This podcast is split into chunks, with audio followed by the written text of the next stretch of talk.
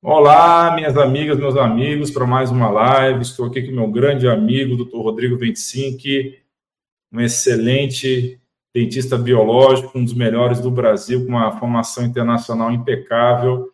E eu vou pedir para ele também estar falando da sua formação, do seu currículo de uma maneira abreviada.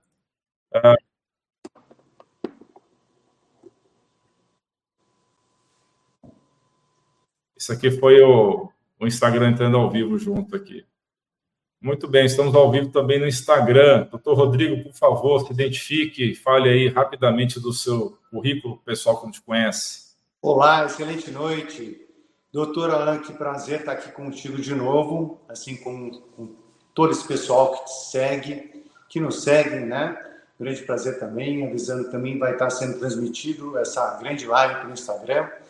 E eu sou dentista integrativo e biológico, né? Venho de pai, mãe, dentistas, tia, bisavó, tenho duas irmãs que são dentistas também. E a gente ama muito o que faz, com muito amor e carinho, e desde muito cedo a gente frequenta os consultórios e toda essa experiência de quando a gente ainda era criança, a gente traz para hoje o nosso dia a dia. Então, minha mãe é odontopediatra, meu pai é protesista, e todo o tratamento humanizado né, que a gente faz hoje veio literalmente do meu berço, que era quando eu era amamentado, né, com a história dela. Então, em relação à minha formação, eu acho que o mais relevante é que eu sou o primeiro dentista biológico credenciado, né, acreditado pela International Academy of Oral Medicine Toxicology, além da remoção segura dos amálgamas dentais, e que também, recentemente, adquiriu o título de Fellow. Né, eu fiz todo o programa de Fellowship, nós desenvolvemos um estudo multidisciplinar para mostrar que como os procedimentos odontológicos eles podem auxiliar na saúde e no rejuvenescimento cerebral. E acho que é isso que a gente vai conversar sobre sobre esse assunto, certo, doutor? Com certeza, já temos várias pessoas aqui colocando perguntas ao vivo. É, vamos tentar responder todas elas, as que forem possíveis de responder. E também você que está acompanhando no Instagram, a gente vai poder também responder as suas dúvidas. Então, coloque as suas dúvidas também, quem está acompanhando no Instagram, além dos que estão acompanhando no YouTube. Provavelmente, depois da transmissão ao vivo, só vai ficar disponível dentro do YouTube. Ainda estou aprendendo a usar essa ferramenta de transmissão simultânea com o Instagram. Eu não tenho certeza se o vídeo vai ficar disponível depois no Instagram. Então, se você está vendo agora no Instagram e depois quiser rever essa gravação, por favor, você entre no YouTube caso não fique disponível naquela plataforma. Muito bem. Eu separei umas perguntinhas aqui para fazer Ótimo. para o querido doutor Rodrigo, né? E a gente vai falar hoje sobre o uso da odontologia biológica na, na recuperação, na restauração da saúde eh, cerebral, da saúde mental, né? Então, minha primeira pergunta para o doutor Rodrigo é como é que os procedimentos odontológicos podem impactar a saúde geral e o bem-estar de uma pessoa? Boa pergunta, hein? Eu acho que a gente tinha que começar uh, a entender a saúde da boca interferindo na saúde sistêmica. Então, a saúde bucal é muito importante porque, primeiro, ela que vai cortar todos os alimentos, né, deixar bem amassadinho, uma papa mesmo, para que todas as enzimas, tanto na boca como também no intestino, desculpa, primeiro no estômago, depois no intestino, possa fazer essa quebra desses alimentos, possa expor né, no nosso estômago através do ácido essa proteína, para que a gente possa quebrar com a pepsina, né, com as enzimas digestivas. Então, quando a mastigação é bem feita, esse trabalho já ajuda. A importância disso é que sem esses tijolinhos, a gente não consegue cicatrizar direito, fazer novas conexões cerebrais, cabelo, né, musculatura, etc. A gente não pega o bife da proteína, coloca onde cortou e fala cicatriza agora. A gente ingere a proteína, depois a gente quebra essa proteína, transforma em aminoácidos, absorve e aí vai ali e fecha. Então, essa é a primeira função. E quando a gente tem algum tipo de falta de dente ou alguma restauração, algum dente que está doendo na boca, ou algum dente que está mais alto, acaba interferindo em todo esse processo de mastigação. Isso, primeiro, primeira coisa. Segunda coisa, doutor Orlando, é que a boca, da mesma forma que o intestino, ele produz uma série de, de, de fatores inflamatórios. Então, os fatores inflamatórios que a gente muito vê né, na nutrição, que está muito relacionado a, a, doenças crônicas, degenerativas, elas também acontecem com os fatores inflamatórios que acontecem na nossa boca. De uma forma simples, acho que é importante a gente eh, colocar que isso vai acontecer porque o corpo, quando recebe esses fatores inflamatórios produzidos na boca, vão, através das citocinas e de marcadores, vão chegar para o cérebro e falar: ah, corta aí, a gente está sendo atacado, se prepara para ser invadido. E aí o cérebro né, começa a preparar o corpo todo para essa invasão. A boca, como tem esses fatores inflamatórios na gengiva, no próximo ao osso, que é a doença periodontal, nos canais maltratados ou nos canais que a gente ainda não sabe que, que estão mortos ou parcialmente mortos, assim como também aqueles fatores inflamatórios produzidos dentro do osso, são crônicos. Então, muitas vezes a gente não, não, não percebe, mas eles estão acontecendo e estão gerando esses fatores inflamatórios que preparam o nosso corpo. E quando a gente tem esse preparo, né, ativado o nosso sistema de luta e fuga, a primeira coisa que a gente tem é uma vasoconstricção. Então, aquela veia, aquela artéria que está levando os nutrientes, né, que está limpando o nosso terreno biológico, elas começam a diminuir. Para quê? Para diminuir a chance da bactéria que está ali na boca, ou mesmo que está no intestino, ou das toxinas chegarem até o cérebro. Então, a primeira coisa é essa vasoconstricção. E depois a gente tem uma série de outros fatores de defesa. Acho que a gente vai especificar mais aqui. Maravilha. Além, além disso, a gente tem também a corrente galvânica, que é produzida também na boca com uma série de metais. Essa corrente galvânica é metais de diferentes potenciais elétricos que podem gerar uma série de consequências. Eu não sei se, se respondi a pergunta. Sim, com certeza respondeu. Então, existe uma relação clara, né, doutor Rodrigo, que você já começou a falar, mas com certeza você vai explicitar mais, entre a saúde bucal e a saúde cerebral e mental.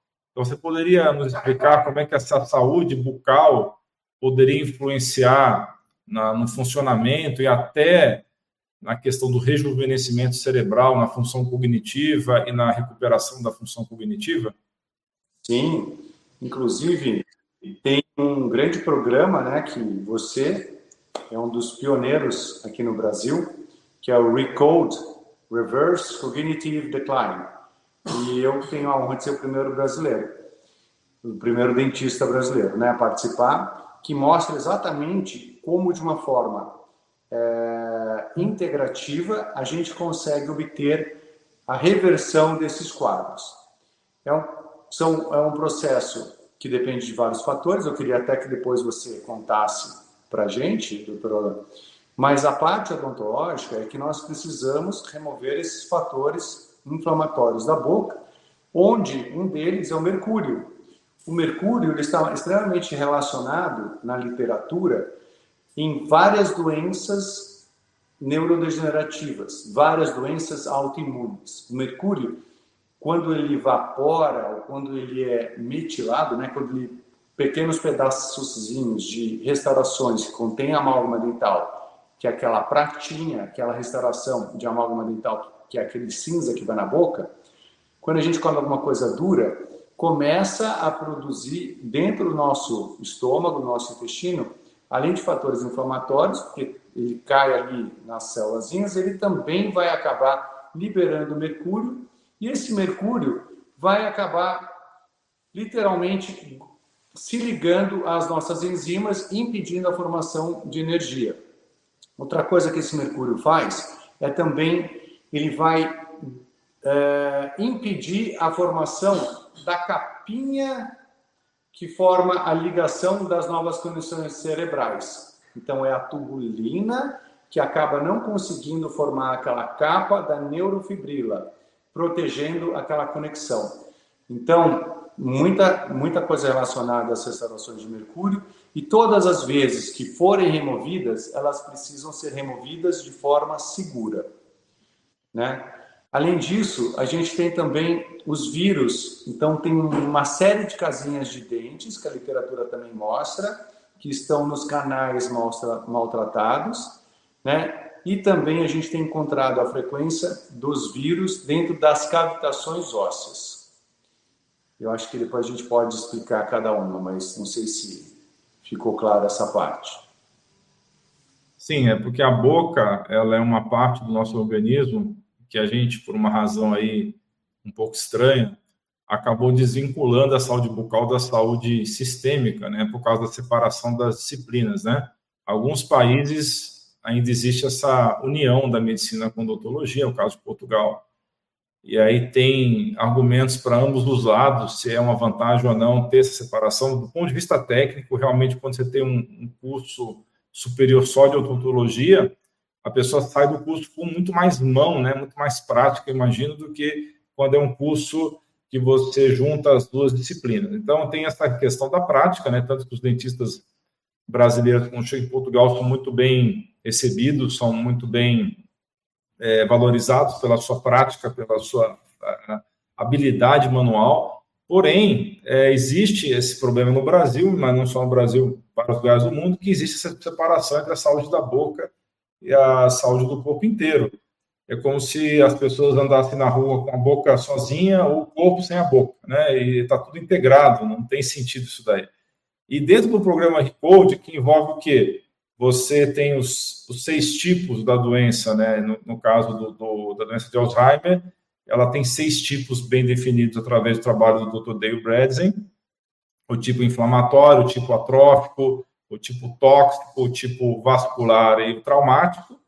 E dentro dessas condições, o que é mais difícil de você diagnosticar são os casos que têm a ver com intoxicação ambiental, porque não só são os metais pesados, como você bem falou, entre eles o mercúrio, tem também os poluentes orgânicos persistentes, tem as biotoxinas que vêm do, do fungo e vêm de outros micro-organismos. E, é, então, quando você avalia um paciente com déficit cognitivo, com Alzheimer ou pré-Alzheimer, é, não é tão difícil assim você reverter problemas metabólicos, se essa pessoa tem um pré-diabetes, um diabetes, que é o caso inflamatório, ou glicoatrófico, no caso do diabetes é glicoatrófico, mas que tem um componente inflamatório também. Então, você pode dar para essa pessoa elementos para restaurar as conexões, né, os fatores é, neurotrófico, você pode dar uma série de vitaminas e, e, outros agentes que vão estimular o NGF, BDNF, etc. Você pode reverter a inflamação sistêmica é, se essa pessoa está inflamada, por exemplo, por excesso de açúcar.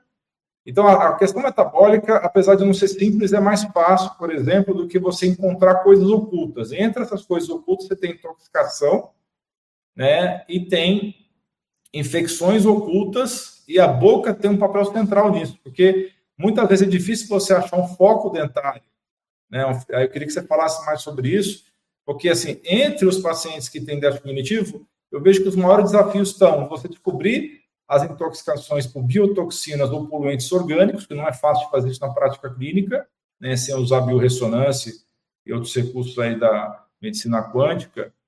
E, é, e muitos desses desafios estão dentro da boca, porque você tem aí um vírus, uma bactéria, um fungo que às vezes está é, com foco dentário e está afetando o cérebro dessa pessoa e você não consegue identificar isso de maneira simples, né? Então, esse é um dos grandes desafios que a gente tem é, dentro do protocolo WeCode. Por isso que a ação de um dentista habilitado é fundamental nisso daí. Né? Eu queria que você comentasse um pouco mais sobre, na sua prática, que tipo de foco dentário você é, acha mais, é, se é vírus, se é bactérias de da boca, ou, ou que, que, é o tipo de foco que você mais identifica, fora a questão do... Você também vai falar mais sobre isso, sobre corrente calvânica, sobre a questão do, dos metais pesados, do mercúrio, mas fala um pouquinho sobre essa questão do foco infeccioso, que eu acho que é um grande desafio hoje para a gente identificar nos pacientes.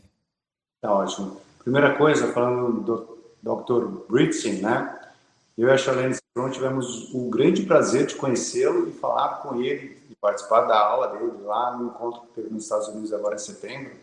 Inclusive para o CISI, o Simpósio Internacional de Saúde Integrativa que nós organizamos, ele mandou uma aula para nós, assim como o doutor uh, Chip Whitney, que também faz parte de todo esse programa, também esteve bem próximo da gente, então foi muito bom aprender diretamente com eles. E essa parte de, de foco infeccioso oculto que você falou, eu gosto de explicar de uma forma simples assim. Tem vários motivos que acabam deixando o nosso sangue mais aglomerado, né? Que é uma das formas do nosso sangue proteger o nosso corpo de levar toxinas e levar bactérias, fungos, mofo, etc., para o cérebro. Ah, essa, além disso, esses focos, bom, desculpa, esse sangue ele pode muitas vezes acabar aglomerado e acabar dificultando a microcirculação dos pequenos filetezinhos que alimentam os dentes. Então, às vezes, uma parte desse dente ele pode acabar morrendo, sofrer falta de oxigênio e acabar morrendo. Só que o resto do dente continua. Então é muito, é, vamos dizer assim, poucos dentistas conseguem avaliar isso. Como que a gente faz? Através de uma sorologia, principalmente de Epstein-Barr, citomegalovírus, herpes simples e zoster. Ah, a gente vê na literatura que, e, principalmente o Epstein-Barr e o citomegalovírus, são os mais prevalentes nessas lesões ao redor do dente. Então, fica ali naquela parte, alimentando aquele resto morto, fica alimentando os vírus, e aí se formam soldados ali. Quando, de repente, dá uma escorregada no sistema autoimune e ele cai na corrente sanguínea, ele vai para se replicar dentro da nossa célula, e ele acaba alterando o RNA e o DNA. Quando ele altera essa célula, o mecanismo da célula, ela não é mais reconhecida como própria. E quando não é mais reconhecida como própria, o próprio sistema imunológico fala: ah, você não nos pertence, você vai morrer. E aí vai e mata a célula. Então aí a gente tem uma doença autoimune. Quando essa célula consegue se reproduzir com esse DNA alterado, ela pode acabar virando também uma célula, uh, uma célula degenerativa, uma célula tumoral. Então, tem vários artigos mostrando o Epstein-Barr, o citomegalovírus, principalmente o HPV, o herpes, né, que podem estar fazendo isso. Então, é muito importante que a gente remova a casa desses vírus. Então, acho que como que a gente diagnostica? Pedindo a sorologia desses vírus, a gente vê um IgG extremamente alto, a gente faz um teste de vitalidade, a gente faz um teste de sinestesiologia aplicada e a gente pede uma tomografia ou, de repente, até uma, é, uma radiografia, desculpa, uma radiografia periapical para ver se não tem já um componente ali, uma resposta inflamatória desse dente, dizendo que já tem algum tipo de problema. Perfeito. Então, é uma, um conjunto de técnicas diferentes, né? Essa questão do dente não estar bem irrigado, né, tem a ver com o potencial zeta, né, aquela questão do, da circulação sanguínea, mas imagino que você também está falando de maneira mais abrangente também os, os dentes que já estão é, sem circulação pelo fato de ter sido submetido a canal, né, e também as, as áreas de osso que estão já também com cavitações. Né? Tudo isso se, se enquadra no que você estava explicando? Sim, a cavitação óssea também é um buraco que acontece dentro do nosso osso por diversos motivos, muito relacionado devido à, diminuição da microcirculação.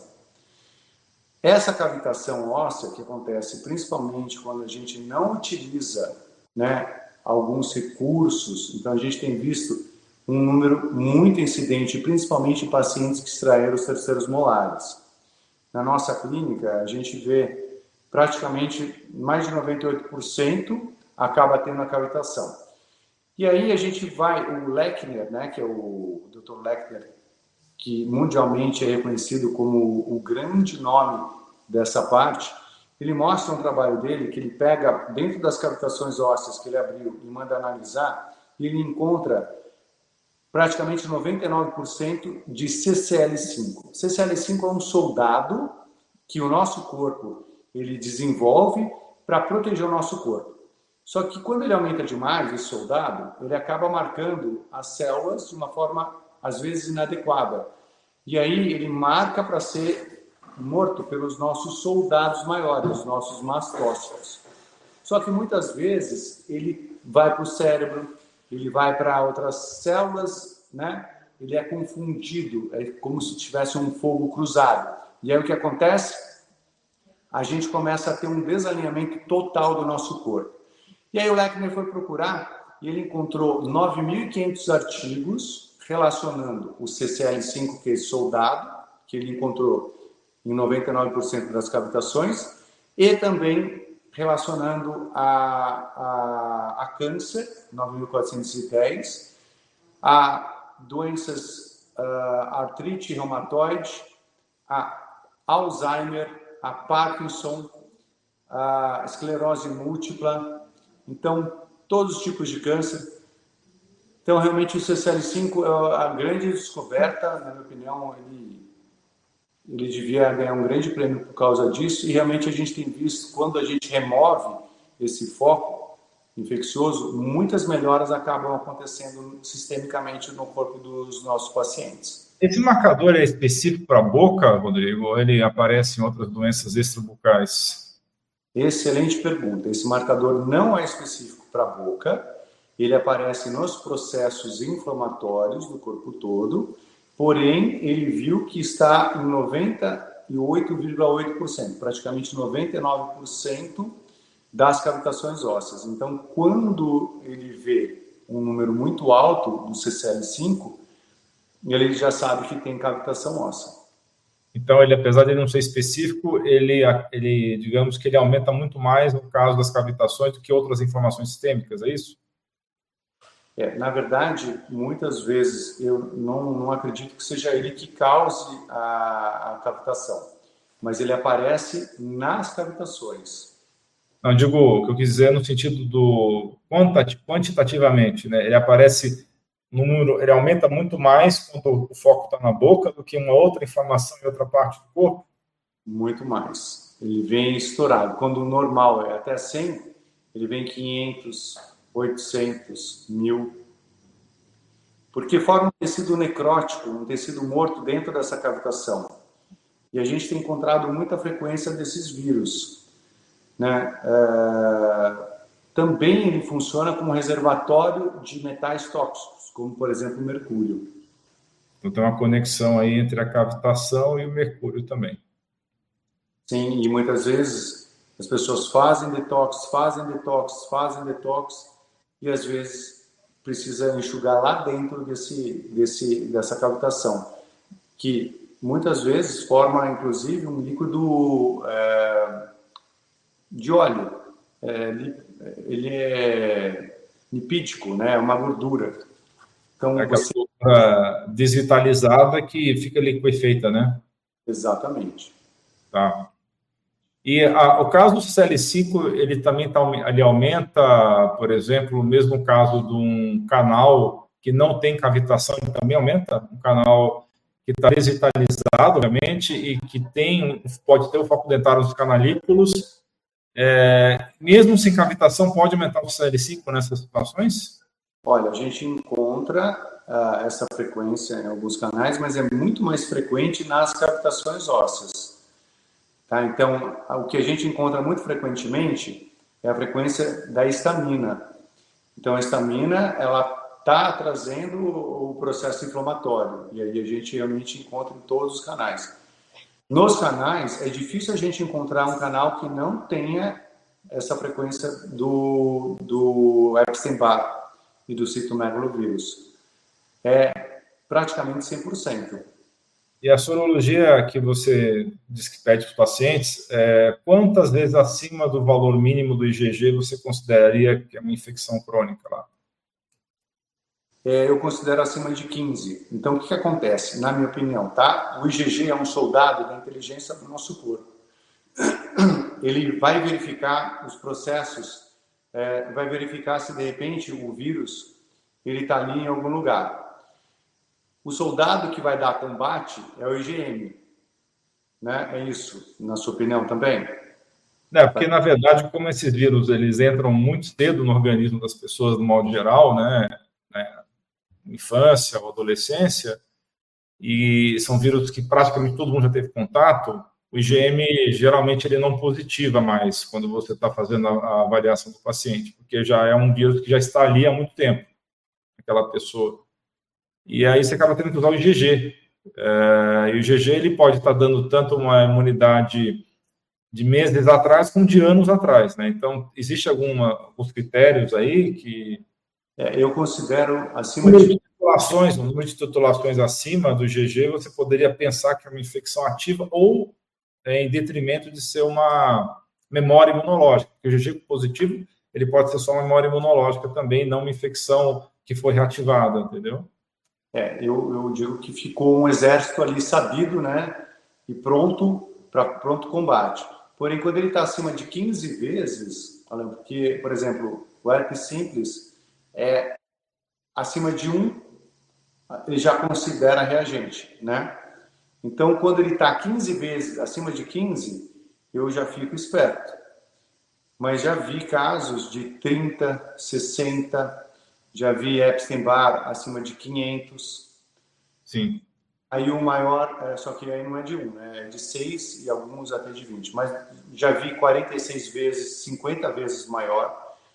Então, nesses casos, sim, eu vou vai me auxiliar no diagnóstico, mas o que eu peço depois é a tomografia, e algumas vezes tomografia de alta definição.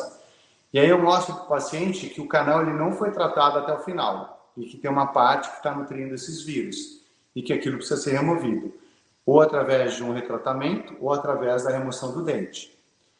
Quando que a gente remove o dente, na minha opinião? quando é um molar e tem uma diversidade anatômica muito grande, o que acaba dificultando muito o tratamento desse canal. Eu já tentei salvar vários, né, e vi uma dificuldade muito grande, porque às vezes fica muito bom. também fica mais, né, o, o, esse tipo de dente, é isso, né? Tem mais ramificação, né? Isso. É, aqui não dá para ver, né? Mas sai uma série de, de canaizinhos aqui, ó, colaterais, secundários, e esses canais a gente não consegue limpar. Nós temos artifício na clínica de olhar no microscópio aqui e conseguir enxergar. Porém, às vezes eles estão laterais assim, ó, e a gente não tem acesso. E são nesses casos que a gente, que a gente recomenda a remoção. Ah, mas eu não quero remover a gente pede para fazer uma tomografia de alta definição e juntamente com microscópio, juntamente com ultrassom de, de última geração para vibrar. Então a gente dá lá dentro do, do, do dente um ácido cítrico para aumentar a permeabilidade da dentina, para que possa depois colocar a água ozonizada, a prata cloidal o laser de alta potência de Herbiag para poder esterilizar tudo lá dentro e depois a gente usa o gás. Então, dessa forma, existe uma chance maior da gente ter sucesso. Tá bom? Mais uma tentativa. É uma união de várias técnicas aí, né? O gás, o ozônio, né? o laser. Isso, e a prata coloidal. Prata coloidal, perfeito. E o ultrassom. E o ultrassom também é uma ferramenta muito importante para que e faça. O ultrassom também serve para limpar também, não, não é. só para. Perfeito. E me, e me, diz uma coisa, as cavitações, né, que são esses espaços nos ossos, só explicando para as pessoas que talvez esteja falando um pouco difícil para a maioria das pessoas entenderem aqui. A cavitação que tem aquele espaço do osso que foi substituído por gordura, que é um foco infeccioso, que é muito comum depois de extração de siso, não é isso? mas que pode acontecer. Quais são as situações que podem dar cavitação além do siso, que foi extraído de uma maneira inadequada? Então, a cavitação óssea está relacionada através do CCL5, tá? Em, em alergias, em câncer, artrite reumatoide, Alzheimer, esclerose múltipla, doença de Lyme, está uh, relacionada em várias doenças autoimunes. Doença cardíaca também, né? Doença coronariana. Alopécia. Então, tem muita coisa relacionada. As doenças cardíacas também estão muito relacionadas à doença periodontal, que eu, que eu espero que a gente tenha a oportunidade de depois conversar sobre isso. Mas assim, aí você está falando das doenças que são relacionadas ao, à cavitação que já está presente, que foi formada. Você Isso. pode falar um mais sobre as causas da cavitação, além de extração de ciso? Bom, vamos lá. Toda extração do dente, ela precisa ser muito bem limpa e curetada. Então, eu quando tive a oportunidade de estagiar na Suíça, eu vi lá o dentista extraindo, eu falei, mas não vai remover? Ali, não, não, o próprio corpo se organiza.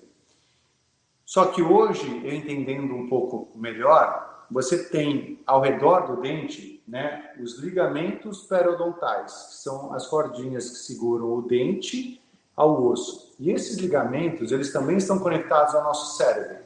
Quando a gente não remove de forma correta, eles podem acabar mandando uma mensagem para o nosso osso dizendo: Ó, oh, não cicatriza aqui ainda, porque aqui ainda tem dente.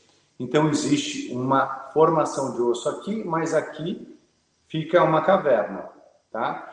Outra coisa que pode ocasionar a cavitação óssea são uh, a utilização de bifosfanatos, aqueles medicamentos que são utilizados para deixar o osso mais duro.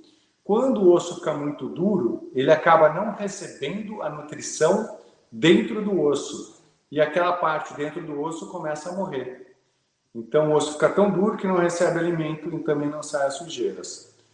Outra coisa que pode acontecer são as diferenças uh, de pressão. Então quando você tem, por exemplo, né, é, mergulha muito, você aumenta muito a pressão. Quando você aumenta muito a pressão, a microcirculação feita pelo coração acaba também não acontecendo. Né? Então, se você tem mais pressão, o coração não vai bombear tanto como poderia. E a gente também tem o processo né, do potencial zeta, que é uma hemácia que ela tem na sua parte interna. Ela é eletronegativa, que quando ela encontra uma outra hemácia, ela faz, opa, né, negativo com negativo, se tem a repulsão. Isso chama-se potencial zeta. Quando vários motivos acabam ocasionando isso nas hemácias. Então, o empilhamento é o efeito rolô e a aglomeração é quando fica tudo aglomerado. Isso também pode ocasionar porque vai diminuir a microcirculação lá dentro. Excesso de anestésico que gerou ah, uma vasoconstricção durante muito tempo, a, a própria infecção, né? Então, no processo de reparação, a boca está sempre gerando bactérias. Então, tem que ser muito bem higienizada, né? É, tem que ter um protocolo bacana para isso. A gente utiliza o laser de herbiag também. Nós utilizamos para remoção do dente, também para o tratamento da, da cavitação, o PRF, né, que são as fibrinas, as plaquetas que a gente separa do próprio sangue do paciente, pega aqueles soldados, aqueles construtores e coloca lá dentro. A gente utiliza muito o ozônio também para a bioestimulação, para a, a limpeza também desse alvéolo. Então, dessa forma, a chance de dar errado é, é muito menor. Maravilha. É, então, quais são as inovações mais recentes, no seu ponto de vista, de odontologia biológica, que estão transformando o cuidado com a saúde bucal? Tá. Excelente pergunta também. Primeira coisa, uh, eu acho que é o uso do laser de e tanto no tratamento periodontal, tratamento do canal, das cirurgias, ele vem ajudar bastante na dessensibilização, que nós não utilizamos mais flúor, ele vem ajudar bastante.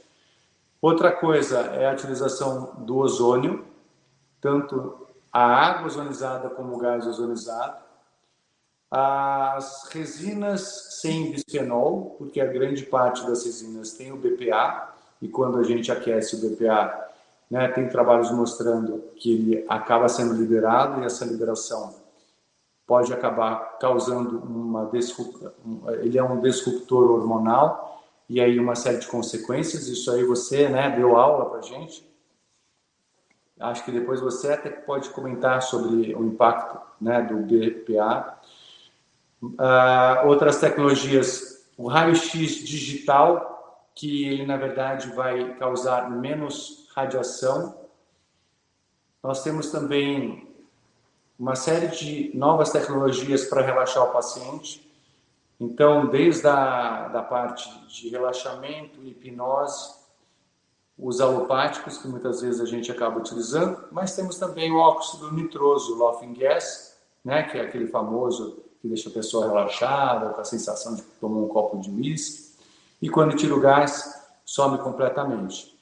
Temos também o tratamento juntamente com médicos anestesistas, de forma que eles também auxiliam no tratamento dessas pessoas que são mais é, que têm essa mais experiência na que tiveram essa mais experiência na cadeira odontológica e que adquiriram o que a gente chama de odontofobia. Temos também o laser de baixa potência, que também ajuda na cicatrização, melhora toda essa parte de cicatrização, ele também libera oxigênio quando se utiliza com azul de metileno. Nós utilizamos o ILIB também para obter um melhor sangue, para que ele possa se filtrar melhor no rim, filtrar melhor no fígado, para que ele possa nos dar um PRF melhor para cicatrização. Deixa eu ver o que mais que nós temos de, de tecnologia. As tomografias de alta definição, para que a gente possa entender dentro do dente como que está o canal, se existe realmente alguma forma de tentar salvar aquele dente ou não. Uh, essa parte integra, integrativa, né, ela, ela tem melhorado muito em todas as áreas. Então, nós temos utilizado muito também as frequências, a informação. Então, hoje a gente consegue gravar a informação, por exemplo, no PRF, com o que a gente quer dar, uma contrafrequência, uma frequência, uma informação, uma contra-informação. Ah, eu não quero mais que tenha vírus, eu vou lá e dou uma onda, uma contrafrequência. A gente consegue gravar também nas cerâmicas através de nós fazemos imprints com laser da informação que a gente quer dar para aquele órgão, para aquela pessoa. Então, ela está evoluindo demais a, a, odontologia nessa parte integrativa e biológica. Bem interessante. Já que você começou a tocar no assunto, é, já falou de algumas ferramentas aí, mas eu queria que você explicasse também, elaborasse um pouco mais como é que a biofísica quântica é aplicada na sua prática odontológica no seu entendimento, quais são os benefícios que ela proporciona para os pacientes? Tá ótimo. Bom, tudo na vida é questão de informação, né? A informação é a coisa mais importante na vida de qualquer pessoa. Então, de onde vem aquela informação? Aquela sua obtenção, como que você utiliza aquela informação, como você retém aquela informação. Isso, na verdade, é o que acaba nos diferenciando. Então, toda vez que, que a gente fala em informação, a gente precisa lembrar que essa informação vem através de ondas.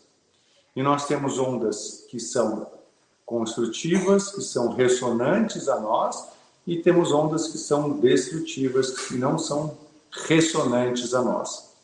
E nós utilizamos muito dessas ondas. Não sei se você já viu aquele exemplo na internet, onde quando a gente bate um diapasão, né, ele começa a vibrar, que é um conjunto de ondas, né? Então, vibração nada mais é que um conjunto de ondas, e tem um outro diapasão que ele começa a vibrar junto, sem ser tocado. Um outro exemplo é quando a gente emite uma onda, que quando a gente pega um copo, né, de uma taça de cristal, quando chega aquela onda, bum, explode, explode aquele copo de cristal. E muitas vezes, de uma forma traumática, a gente sugere para o paciente, numa tentativa de mandar essa informação né, para destruir, da mesma forma que eu destruo o copo de cristal, existem máquinas, como por exemplo da Nova Ciência, né, o Zapper, o Zappicator, entre outros, que vão emitir essa frequência para matar determinados vírus, fungos, bactérias, parasitas, etc. Essas ondas, né, destrutivas, elas também vão neutralizar uma série de metais. Os metais tóxicos, como por exemplo o mercúrio, eles precisam ser desligados e aí a gente dá para o paciente uma onda para estimular né, o nosso fígado a fazer essa filtragem junto com um grupo de enxofre, como por exemplo tem a clorela, tem a espirulina, que é para poder quelar, unir e sair através do cocô.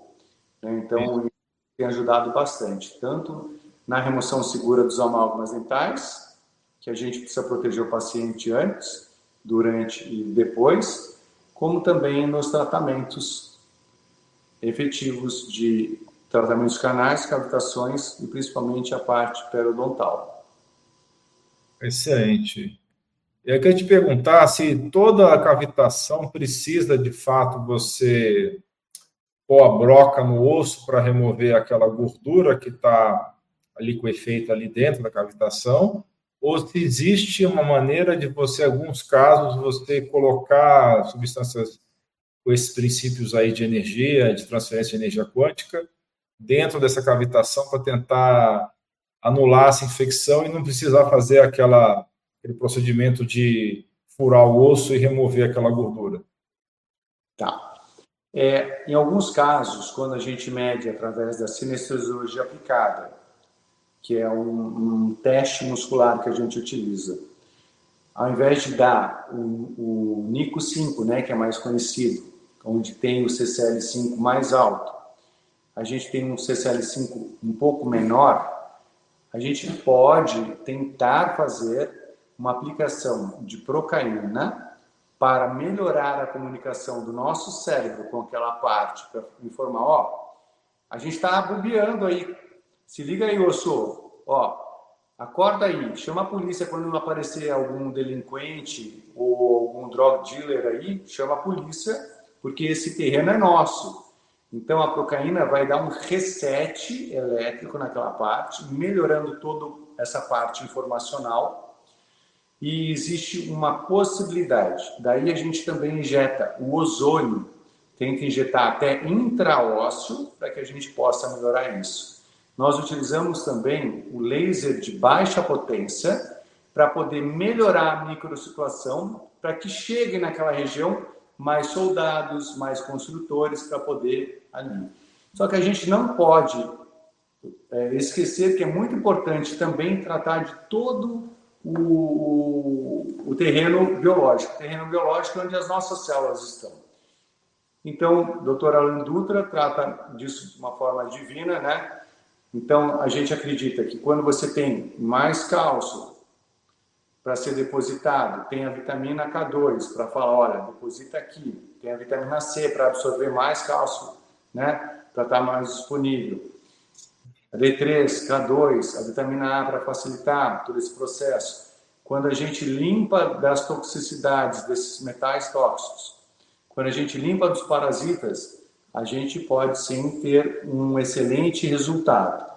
Porém, né, utilizando também o PC Zapper, o Zappicator, para que a gente possa estar tá matando lá dentro uh, a frequência que a gente encontra, a gente pode ter um excelente resultado. Porém, quando a cavitação é muito grande e a gente consegue enxergar através da, da, da tomografia, esse resultado ele fica mais comprometido. Então, aí é melhor a gente fazer o processo cirúrgico de cavitação de limpeza, PRF, ozônio, etc. Quer dizer que, se eu entendi bem o que você disse, o primeiro critério é o CTL5, o tanto que ele está aumentado. Se ele tiver não está tão alto assim, você pode tentar restaurar aquela área com ozônio, como você disse, com laser, né, uma série de outros recursos, né? E aí você reavalia, se for resultado bom, você mantém aquilo lá, senão você não foi um bom resultado, você parte para fazer o procedimento lá de furar o osso e retirar aquela cavitação. Ou se desde o começo o TL5 já tiver alto, você nem tenta fazer o ozônio e o laser, tá correto isso aí? É, na verdade, pela nossa experiência, uh, através do teste muscular a gente verifica, né? Olha, tá realmente aqui com cavitação, mas vamos ter certeza? Vamos pedir uma tomografia? A gente pede a tomografia e a gente consegue ver aquele pedacinho de osso ali. Sempre quando a gente abre aquele pedacinho de osso, ele se abre assim muito maior do que aparece na, na tomografia. E os benefícios que a gente tem tido são realmente bem importantes. Então, a gente pede o CCL5, que é um exame que custa hoje uns R$ 1.600, R$ 1.700, em poucos casos. Só quando realmente a pessoa está com dúvida. Aí a gente pede o CCL5 para ela que realmente precisa ser feito. Então, é através do, da cinesiologia aplicada que você decide se você vai começar o tratamento já com a broca ou se você vai começar com o ozônio e etc. Não, é através da tomografia. Se eu vejo que a tomografia está muito pequenininho né, e está com o CCL5 baixo, eu recomendo a gente fazer. Ah, ok. Então, na prática, você acaba usando mais a imagem mesmo do cone beam, né? Da, da tomografia cone beam. Tomografia de feixe cone beam, isso. Tá. Aí, eu, eu recomendo. Aliás, a gente está adquirindo um, um tomógrafo exatamente para estar tá facilitando essa tomada de, de, de, decisão e também poder estar tá oferecendo um preço mais, mais em conta para os nossos pacientes. Porque... É, e pode estar tá mostrando para o paciente exatamente onde que está ali né? E a gente mostra depoimentos de pessoas, a gente mostra, então normalmente o paciente super aceita bem. Então eu mesmo tive duas, eu tentei durante dois anos fazer terapia neural, tentei ozonoterapia, tentei homeopatia, tentei frequencial e infelizmente não consegui. Aí tive que acabar optando, mas dentro desse procedimento protocolo que a gente faz, o procedimento é bem simples. Dia seguinte, estava já trabalhando, falando o dia inteiro. É... Então, super recomendo. Se tiver mesmo que fazer, já faz. Se tiver alguma doença degenerativa, como ela está muito ligada cientificamente, né, tem mais de 9.410 artigos relacionando a doenças degenerativas, eu sempre recomendo que já seja feito. Perfeito. Então, se for uma neurodegenerativa, é melhor já fazer já a retirada da cavitação de uma vez, né? Sim. Perfeito. Mas, por exemplo, o paciente está super bem de saúde. Vamos experimentar. É super jovem. Está cuidando como médico com você, né? Que está tomando todos esses cuidados. Vamos experimentar. E aí você tentou usar a homeopatia, mas você teve mais resultados com o ozônio, foi isso que eu entendi? Não, eu tive resultado na cirurgia, no meu caso. Ah, cirurgia para a cavitação, tá, entendi. E remover. Perfeito. Eu queria agradecer aí ao Bacacau por ter se tornado membro do canal. Obrigado aí pelo, pela gentileza e pela confiança, viu, Bacacau? Vamos lá, vamos então responder as perguntas. Opa, caiu? Voltou, voltou. Oi, já. Vamos responder as perguntas aqui, que a gente está perto de 50 minutos de live. Ou você quer falar mais alguma coisa importante eh, antes de responder? a doença periodontal. O que, que acontece? As bactérias que se formam ao redor do dente, elas são muito prejudiciais à nossa saúde, mas elas estão dentro da boca. A gente não pode deixar elas ficarem muito agressivas, então a gente precisa estar sempre cuidando passando o fio dental, escovando os dentes. Então, nós temos a forma de optimizar a escovação, a orientação. A odontologia preventiva, e deve ser feita com os dentistas, ela é muito importante para prevenir problemas ao redor do dente, pele odontal. Porque essas bactérias que estão aqui, Alan, qualquer coisa dura, se elas forem muito agressivas, qualquer coisa dura que a gente coma pode abrir uma porta e, na, no nosso corpo e através dessa porta ela vai para áreas mais importantes, como por exemplo o cérebro. E o cérebro, através dessas, desses pedaços né, da bactéria, que é a flagilina, os lipopolissacarídeos, etc., vão informar os nossos soldados que estamos em guerra. E esses soldados vão informar os soldados do nosso cérebro, se prepara para a guerra. E aí eles começam a cavar trincheiras, começam a pegar proteína tal, começam a pegar placas de beta-amiloide, fazem uma grande teia de aranha para impedir isso. E é isso que vem a colaborar muito com a demência, com Alzheimer.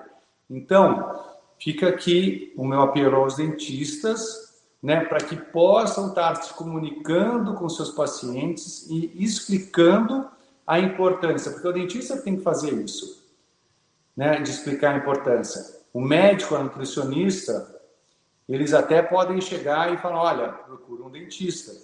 Mas o dentista que tem que chegar e falar, olha, você tem que escovar os dentes e cuidar dos seus dentes para que você tenha um hálito refrescante, para que você tenha os dentes, a, a, a, os dentes saudáveis, limpos, que você tenha a saúde do, da sua gengiva e do seu osso.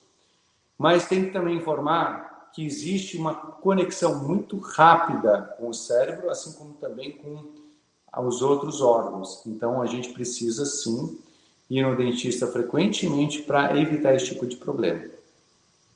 Maravilha, excelente. Então vamos lá para as perguntas, né? Mas obviamente, se você quiser acrescentar qualquer coisa aí, pode interromper a qualquer momento e acrescentar, viu? Tá bom. É, vou selecionar as melhores aqui. Essa daqui me parece interessante. Tá. O... Tudo isso quer que eu leia aqui? Sim. Como era escovar dentes que tem uma amálgama encostar um, uh, uma arcada dentária na outra, tudo isso faz a pessoa ingerir mercúrio derivado do amálgama. O amálgama, muito obrigado, viu, Eliseu, pela sua participação e também pela sua pergunta. O mercúrio, ele se evapora numa temperatura baixa. Então, começou a aquecer, ele está evaporando muito.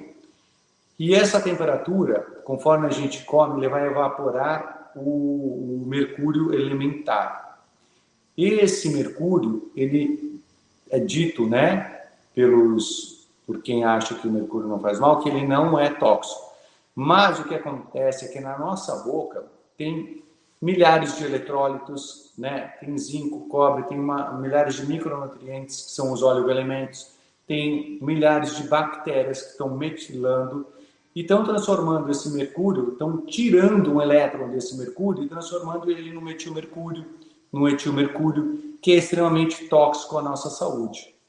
Então, sim, né, a gente vê a, o atrito, a gente vê a sopa, o café, a gente vê a escovação, pode realmente estar tá gerando. E o dentista é quem mais tem que se proteger, porque quando ele faz a profilaxia, que é a limpeza, ele está ali aquecendo, né? Quando ele faz o polimento daquele amálgama dental, ele é quem mais respira. E tem também centenas de trabalhos mostrando que para o dentista é muito mais prejudicial o mercúrio do que qualquer outra pessoa. Desculpa só acrescentar, viu, Alan? Tem pessoas, tem dentistas que falam: ah, mercúrio não faz mal, não. Se fizesse mal, eu já estava gaga. Porém, existe uma alteração genética chamada APOE4 e APOE3, né, que tem uma dificuldade maior de colocar esse mercúrio para fora. A grande parte das pessoas que têm doença de Alzheimer, né, me corrija se eu estiver errado, mas eles vão ter um APOE4. Né? Sim, um fator de risco genético mais importante para o Alzheimer que a gente vê no dia a dia, porque existe um Alzheimer genético, que são outros genes, mas é só 1% dos Alzheimer. Exatamente. Assim como o CEPOX4 também, polimorfos. Então, o que acontece é que muitas vezes aquele cara, puxa, apoio 2, maravilha, não vai ter problema. Esse tipo de problema não vai ter. Mas, de repente, o filho dele pode não ser. De repente, a esposa pode não ser. Então, isso é uma coisa que a gente precisa ficar muito esperto. Alterações genéticas que podem ser muito importantes para quem tem tipo é, doenças neurodegenerativas e autoimunes, principalmente. É, tinha até uma pergunta relacionada a essas alterações genéticas, mas a pessoa que perguntou, ela correlacionou com a remoção do amálgama, mas é, deu a entender que a alteração genética poderia dificultar a remoção do amálgama. Não se trata disso, porque a remoção do amálgama é um ato técnico, né, que não tem nada a ver com a genética da pessoa. A genética vai facilitar a pessoa a ter mais sensibilidade ao mercúrio, vai ter menos, vai ter mais dificuldade de eliminar o mercúrio do organismo, mas não vai dificultar tecnicamente a remoção do amálgama, correto? É, na verdade, talvez eu tenha entendido a, a pergunta dela. O que, que acontece? Uh, o amálgama dental ele está liberando mercúrio, né? Quando a gente faz a remoção do amálgama dental sem ser de forma segura, ele pode acabar prejudicando muito a nossa saúde. Então, talvez seja isso. O que, é a remoção segura do amálgama dental? A gente conversou aqui através da ressonância, que é um, uma, um efeito físico. Tudo que você vibra, como você vibrou o diapasão, você vai vibrar tudo que está naquela frequência. Tudo que eu vibro durante a remoção segura do amálgama dental vai também vibrar o mercúrio que está no corpo. E o mercúrio está nas vacinas, uma grande parte das vacinas em forma de timorosal. Ele está também ah, no peixe, nos frutos do mar. Então, ele está no nosso corpo. E quando a gente faz essa vibração durante a, a remoção, ele vai vibrar, ele pode mobilizar e ele pode ser extremamente tóxico. Então, a gente tem que fazer a remoção segura antes. Como é? Individualizar, personalizar o protocolo de remoção segura para aquele paciente. Entender se o fígado dele está no momento de remover aquele amálgama dental naquele momento utilizar o máximo possível de ferramentas para fazer. O mínimo que a gente tem é uma barreira aqui para a pessoa não ficar engolindo. Né? O mínimo que a gente tem é tomar o carvão ativado, a clorela, a zeólita, a espirulina, né? antes. Nós temos várias ferramentas, então a gente tem um exaustor que joga o ar para um filtro que tem a zeólita, tem o carvão ativado, tem a espirulina, tem a, a clorela macerada, e aí ele já ioniza esse ar para jogar para fora. Nós temos também um separador de amálgama que vai separar numa bacia, também com esses mesmos produtos. Então, quando a gente joga a água do amálgama dental na privada, ela também já está ionizada. Aquele resto a gente não joga, a gente dá depois para vigilância sanitária. Ah, outra ferramenta que a gente tem é a máscara de oxigênio, coloca no nariz da pessoa para que ela não inale, né, não tenha o risco. Então, tem uma série de ferramentas na remoção segura do amálgama dental. Não é simplesmente colocar a, a proteção aqui. Tem, né, tem um conteúdo de um curso que me tomou aí seis meses para poder entender direitinho e exatamente poder fazer de forma a proteger o paciente e individualizar para ele. Ah, pode remover 10 amálgamas dentais? Às vezes não. A gente precisa triar aquele paciente, entender. Aconteceu já de uma dentista que veio de Piracicaba remover conosco e a cognição dela estava muito ruim. Ela não conseguia se comunicar direito. Eu falei, desculpa, eu sei que você veio de longe, mas se eu remover agora,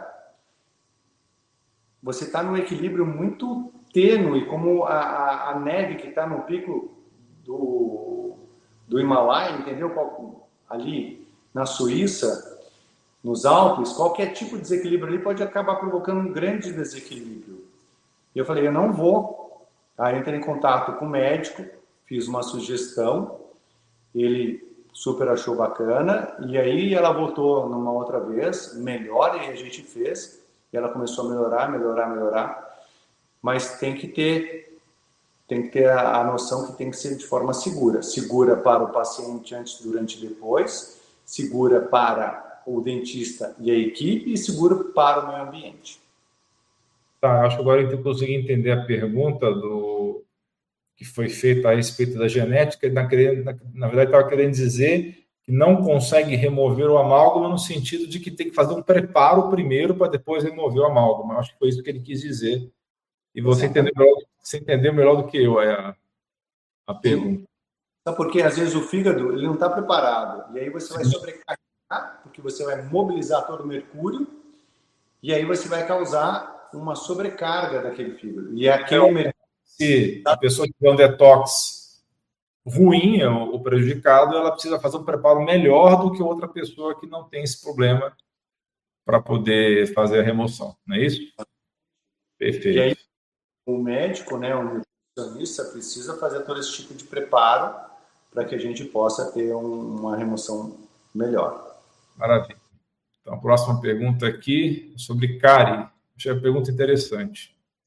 É verdade que quando a cara ainda está no início, é possível revertê-la apenas através da alimentação e suplementação estratégica. Então, existe como você reverter cárie sem fazer a. Me fugiu a palavra. É, quando você faz a. Tem que furar o dente lá, esqueci o nome agora técnico, enfim. Né? Desculpe aí pela falha, mas, enfim, tem como fazer a, o tratamento antes ou, sem fazer esse procedimento dentário? Então, vamos lá. Quando a gente tem um excesso de ácido, o ácido vai remover. Muito obrigado de novo, viu, Eliseu, pela pergunta. Bem bacana, bem interessante. Eu acho que tem muito interesse nessa pergunta. Você tem o seu esmalte do dente, que ele é formado por colágeno e tecido mineral, né? Cálcio. Então, o cálcio vai se depositando e quando você tem o ácido, o ácido é HCl, né? vai, um tipo de ácido, e ele é negativo, ele vai se grudar se, e vai remover esse, esse cálcio.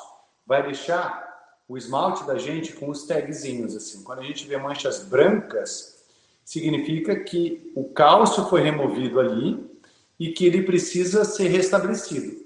É essa, é a, a, a essa volta do cálcio para dentro do dente chama-se é o sistema desre, desmineralização, remineralização. Então, quando a gente diminui o processo de desmineralização e aumenta o processo de remineralização, a gente consegue reverter. Porém, quando a gente já tem uma cavitação dentro desse, desse dente, ali dentro daquela cavitação vai ficar retendo o resto de alimento e vai virar açúcar. E esse açúcar vai alimentar as bactérias, as anaeróbicas, que vão produzir o ácido, que vai gerar mais carne. Precisa ser removido aí não tem jeito. Mas a gente consegue reverter no processo inicial, tá? Que é aquela cárie que a gente chama aquela mancha branca.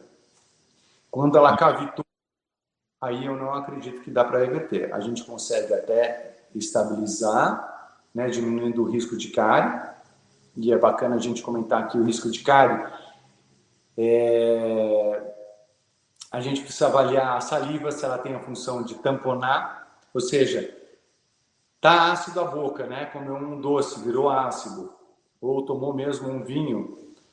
Tem saliva suficiente para poder reverter esse pH? A saliva tem qualidade para reverter esse pH? A qualidade, é, que bactéria está na boca? É um Streptococcus mutans é, muito agressivo? Tem acidófilos? Tem uma série de bactérias que vão prejudicar isso existe uma frequência muito grande de carboidratos fermentáveis, então tudo isso tem que ser visto, mas principalmente quem tem esse problema de carnes, né, está iniciando, precisa cortar o açúcar, os carboidratos fermentáveis, passar bem o fio dental, eu gosto sempre dele duplo, e escovar bem os dentes. Na prática, assim, o que é 10%, 5% dos casos que você consegue salvar de uma obturação? Olha, Alana, quando o paciente vem com cárie, ele tem algum, alguma coisa. O dente, assim como a unha e o cabelo, eu, eu acredito, como né, a doutora Lisete também, Kaffer, que ele é um, um reservatório metabólico. O que, que acontece? Se está tendo cárie, o seu reservatório está meio vazio. Então a gente precisa ver a parte nutricional. Né? O que está faltando ali que está gerando cárie? Por que, que não está remineralizando? O seu o seu terreno biológico ele está mais ácido, você está com, de repente, é, você está, de repente, com o seu pH mais, mais ácido, mais acidificado, o que, que acontece na, na sua alimentação que está deixando o seu terreno mais ácido, né? O que, que você pode comer para neutralizar isso? Então, tem uma série de coisas. Eu gosto de trabalhar com as nutricionistas para ajudarem nessa parte, exatamente para que a gente possa ter um resultado melhor. Ok, vamos para a próxima pergunta aqui.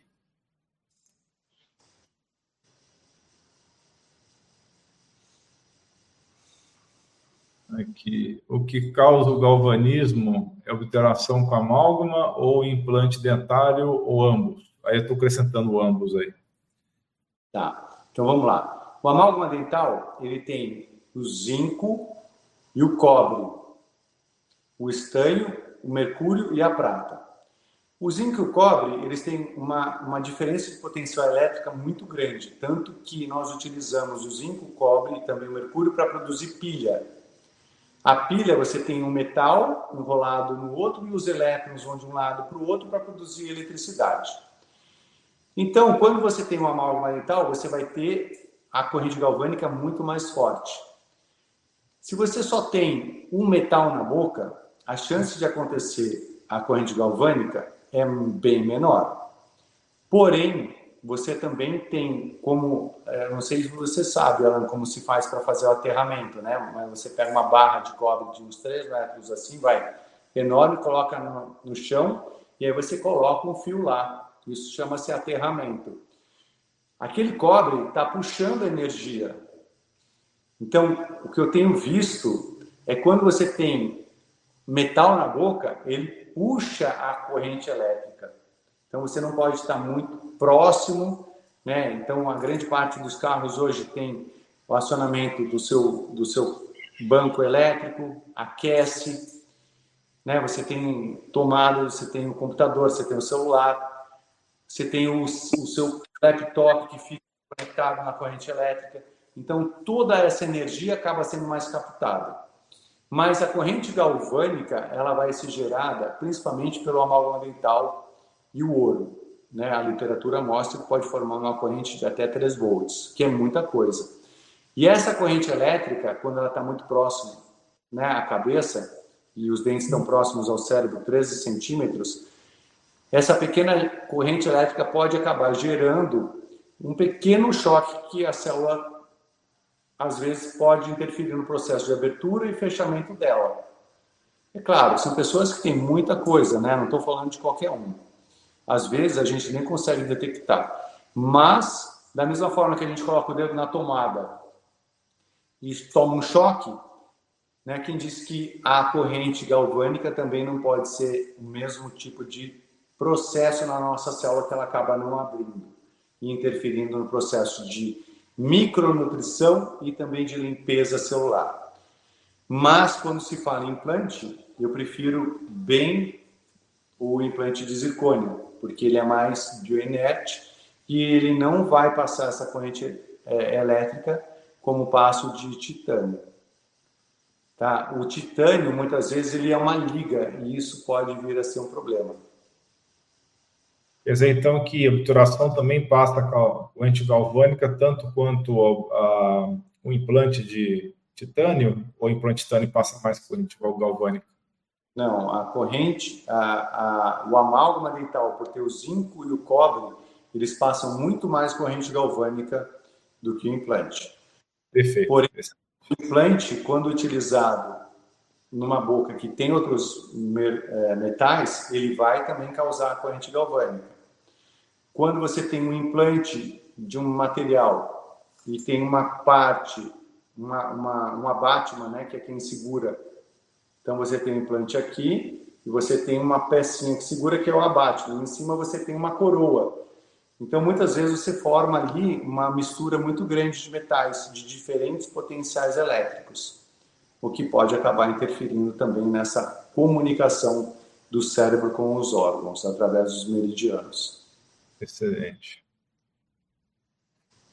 Estão é, perguntando aqui, aqui, se o mercúrio da amálgama pode passar pelo beijo para outra pessoa aí. Isso aí eu nunca, nunca vi nada a respeito. De repente você sabe responder isso aí. o cara tá querendo trocar de namorada e usar desculpa que tem amálgama, por isso que quer, quer trocar de namorada. Olha, é... eu acredito que sim, né? Se você tem um, um filme, bom, tem um próprio vídeo que está no seu canal, inclusive, de um videozinho sobre remoção segura do amálgama dental, que a gente mostra a quantidade de mercúrio que sai de um dente que foi removido 10 anos depois de estar dentro da boca. É, seria legal colocar aí Dr. Rodrigo, né, e remoção segura do amálgama dental e ver esse videozinho. Eu acho que vai mostrar e aí você pode tirar a própria conclusão. Então, se você quiser dispensar a namorada que não retirou a amálgama ainda, já tem uma desculpa. Você está pegando a amálgama dela aí, o mercúrio da amálgama dela pelo beijo, certo? Muito bem, vamos lá. É, tem uma pergunta aqui do Instagram. Isso aqui não vai poder apresentar na tela porque está na outra janela aqui. Mas a Lilian Ferreira está perguntando se o dentista consegue identificar a origem de mau hálito. Mas é uma coisa mais abrangente, não é só dentista. Tem aí também a questão do estômago, mas fale aí para ela, Rodrigo, da parte do dentista. Olha, 90% é, do mau hálito é de origem do excesso de placa bacteriana, que está fermentando através de bactérias ruins aquele resto de alimento que fica ali na boca. Porém, você tem também mau hálito que vem do nariz, dos sinos, da garganta, do estômago. Você tem também mau hálito que vem de alguns alimentos, como cebola, alho, que vem do café, que vem do cigarro. Você tem mau hálito que vem principalmente quando você está com o seu índice eh, a, a sua glicemia extremamente alta então, produz corpos cetônicos. Os diabéticos muitas vezes têm. Às vezes, a diferença hormonal pode ocasionar também o mau hálito. Então, são vários, vários fatores que ocasionam. Mas antes, sugiro você procurar um dentista e fazer a, a limpeza subgengival e limpar a língua. Eu gosto de limpar a língua com a própria escova. Escovou os dentes, chacoalha, cospe, passa a própria escova. Tem outras coisas que acabam gerando também, né? Então, quando a língua ela fica saburosa, branca, ela vai, o, a papila filiforme ela cresce e vai acumular mais alimento, gerando fungo, né? Fungo, bactérias, então isso também pode acabar ocasionando. Mas uma boa higienização normalmente já ajuda. É, a maioria das vezes já resolve isso daí, como você bem disse. Procura pelo doutor Alan Dutra para medir a glicemia, ver se de repente não está pré-diabético. Um vídeo sobre a litose no canal também, viu? Se você está ainda ao vivo, viu? Se você ainda está escutando o que nós estamos falando, de repente ela já saiu, pode ir lá no canal e procurar por a litose, você vai achar vídeos falando desse assunto também. Uh, tem uma pergunta engraçada aqui, mas de repente para você faz mais sentido do que para mim, entendeu?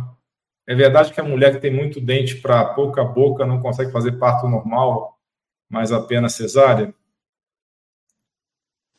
Eu não consigo, nunca pensei nisso. Vou começar a observar. A mulher... é, não, não entendi muito essa pergunta não, mas de repente era ignorância minha. Aglomerados assim, é isso? Ah, o seu sei. áudio é, por um momento, eu não entendi o começo que você falou. É, não, muito dente para pouca boca, eu entendo que os dentes estão aglomerados, né? É, então acho que quer dizer que a pessoa está com os dentes acavalados, né? Não tem tanto espaço para os dentes ficarem distribuídos de uma maneira melhor na boca. É, você é urologista, quem sabe você pode me dizer aí para a gente se tem algum boca pequena, não sei se seria essa a pergunta. Desconheço. Se, se, se isso existe em algum lugar, eu não estudei essa, essa parte aí. É, vou... Oi? Vou observar se de repente quem tem é, quem faz área, né, de repente tem é, menos espaço para os dentes. Fala um pouquinho, tem uma pergunta aqui sobre o limão. É, tem o limão é muito ácido, né? E tem muita gente que pede para você tomar água com limão com canudo, né? Para não atrapalhar a dentina, né? O esmalte dentário. E aí, quais são as suas dicas para proteger os dentes do limão, além de tomar com canudinho? Tome o limão após a refeição e após faça um bochecho com água para remover toda a acidez. Não escove o dente nesse momento. Tá. Deixe realizar sozinho. Se você toma o, o, limão, o limão também é um ácido, ele vai remover o cálcio e vai deixar o dente naquele aspecto esbranquiçado. Quando você morde alguma coisa dura, você vai e quebra um pedaço do dente, causando um processo chamado erosão dental. Então, quando você é, toma o limão, pode, pode ajudar né, no processo digestivo, vai ter também a parte de, da vitamina C, mas você é, faz o bochecho após. Isso é importante para evitar. E não escove os dentes nesse, exato nesse momento. Dê um tempinho, uns 5, 10 minutos, até o cálcio poder voltar para dentro do dente. Aí sim você escova os dentes, passa o fio dental para deixar o seu dentista feliz. Perfeito. A gente, nós, nós ficamos felizes quando você, os pacientes passam fio dental, quando né, escutam o puxão de orelha dos dentistas. Sem dúvida. Ah,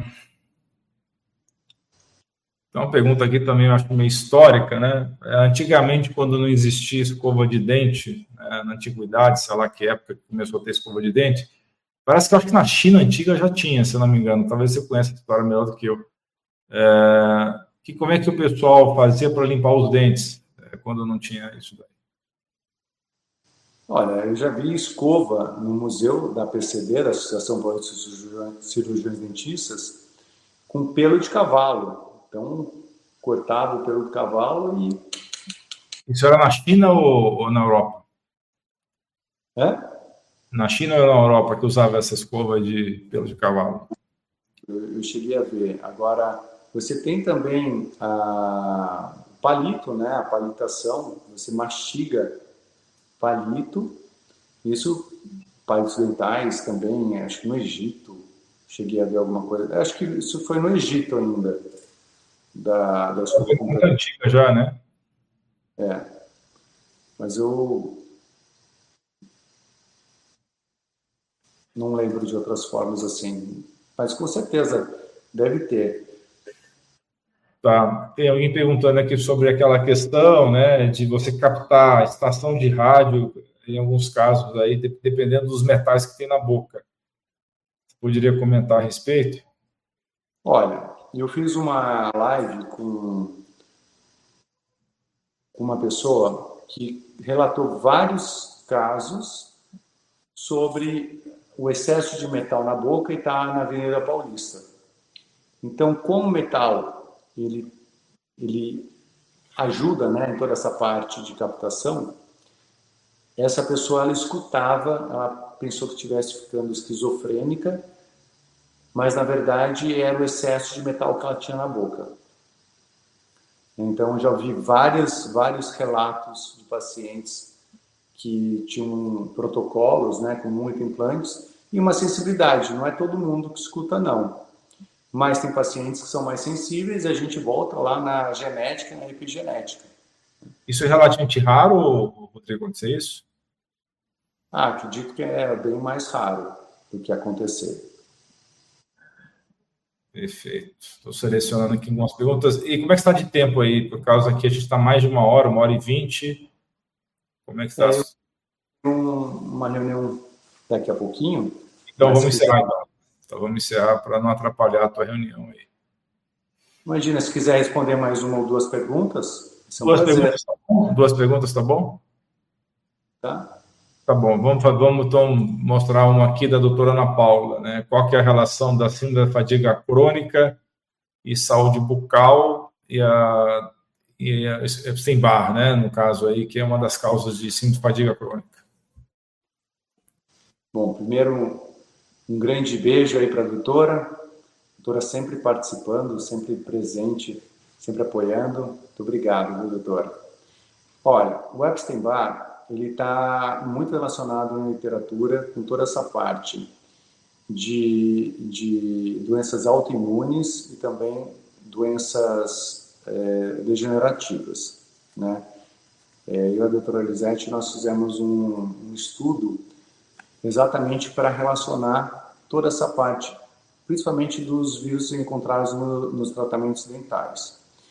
Mas você tem o seu corpo, que tem o seu sistema imunológico, que ele está ali, é, que ele tá ali brigando com o sistema imunológico. Então, quanto mais fatores patógenos brigando com o seu corpo, mais vai exigir do seu, do seu, de você, né, para da sua energia. Então eu vejo dessa forma. Agora, eu acredito que deva ter também uma outra explicação para isso, não tem ela? Então, realmente existe vários vírus aí que são, não, isso não é totalmente fechado, né? Ainda existe teorias, não é uma coisa que é totalmente aceita por todos os profissionais, todos os médicos, cientistas, mas tem vários vírus e bactérias que são causas da síndrome da fadiga crônica, através de inflamação crônica, de reação autoimune, basicamente, para simplificar, que é um assunto muito complexo. Mas, como você também já disse, uh, muitos desses vírus e bactérias também acabam chamando metais pesados e acaba aumentando a concentração de metais pesados no organismo. Então, é multifatorial, uh, parte por causa da inflamação crônica, em conjunto com uma genética que seja desfavorável né, para a pessoa, desfavorável no sentido que a pessoa vai ter mais fadiga crônica, né? E associado também a, acúmulo de metais pesados. Mas é um assunto bem complexo, mas que sim, a gente sabe que é, não é a causa única da fadiga crônica, mas é um fator muito importante essas infecções crônicas aí por esses vírus, né? Uh, deixa eu fazer a última pergunta para poder liberar você. Deixa eu tentar uh, selecionar uma boa pergunta aqui.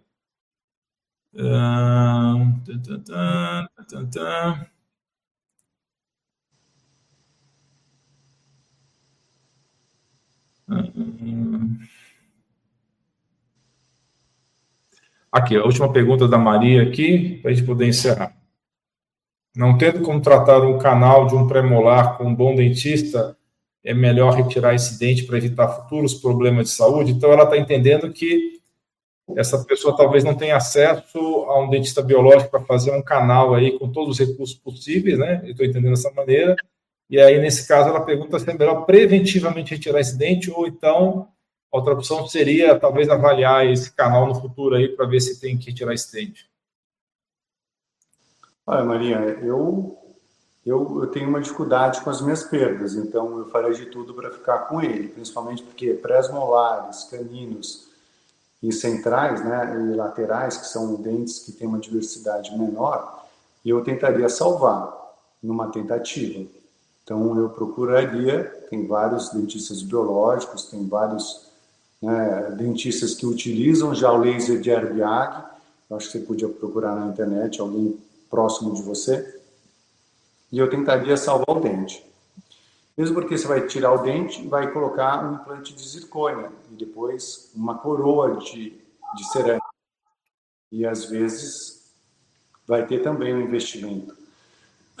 Então, para pré-molares, eu sugeriria você tentar. Agora, se você tem algum tipo de, de doença degenerativa ou autoimune, eu sugiro que você já extraia. Perfeito. Tem um rapaz aqui que está chateado que você não respondeu a pergunta dele, então vou, pode ser mais uma única, última? Então, beleza. Ninguém chateado aqui. Então tá bom. É, é, uma cárie, ela está mais controlada por eu ter mudado o estilo de vida, não consumo açúcar, me cuido, mas mesmo assim tenho acne e minha pele tem um aspecto feio. Ele quer saber se a acne tem a ver com essa cárie que ele aparentemente não retirou, não fez obturação, né? Deve ter tentado tratar de uma maneira conservadora, né? Pelo que eu estou entendendo aqui. Olha, a doutora Lisete, ela tem um vídeo que fala exatamente sobre a acne e os focos odontológicos, tá? E a cárie é um foco odontológico que você vai ter todo... Quando você faz uma termografia da face, você vai ver um nariz, quando tem um foco odontológico, você vai ver que naquela região ele vai estar um pouco mais quente e que o nariz vai estar mais frio. Isso significa que se fechar alguns vasos para melhorar a microcirculação daquela outra região. Eu não sei se é somente por causa da cárie, tá? Precisaria fazer uma análise, de repente até verificar com o doutor Alan Dutra aí, né? Se tem algumas outras coisas, muitas vezes pode estar relacionado também à alimentação, mas a gente tem visto milasmas, acnes, né? Esse problema de, de pele relacionado com, a, com problemas odontológicos.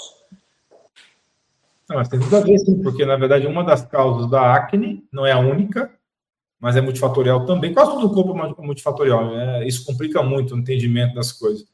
É bacteriano, né? E se a pessoa tem um foco bacteriano na boca, que pode, por exemplo, viajar pelo organismo e é, causar inflamação sistêmica, né? Inclusive, a gente falou aqui da relação das doenças crônicas com ah, os focos dentários, né? Por que não poderia ser um fator que interferisse na, na acne? Com certeza. Porque, inclusive, as pessoas têm mais acne, por exemplo, quando elas têm inflamação intestinal. Quando elas têm intolerância a algum alimento e têm mais inflamação intestinal, elas têm mais acne. Então, o foco dentário, com certeza, também influencia na acne. Mas precisa ver se é só a cárie ou se tem alguma outra coisa. Tanto ao redor do dente, que é a, a doença periodontal, dentro do dente, que pode ter também algum dente semi-morto, algum canal que pode estar maltratado, ou a cavitação. Então, não é só a cárie, né?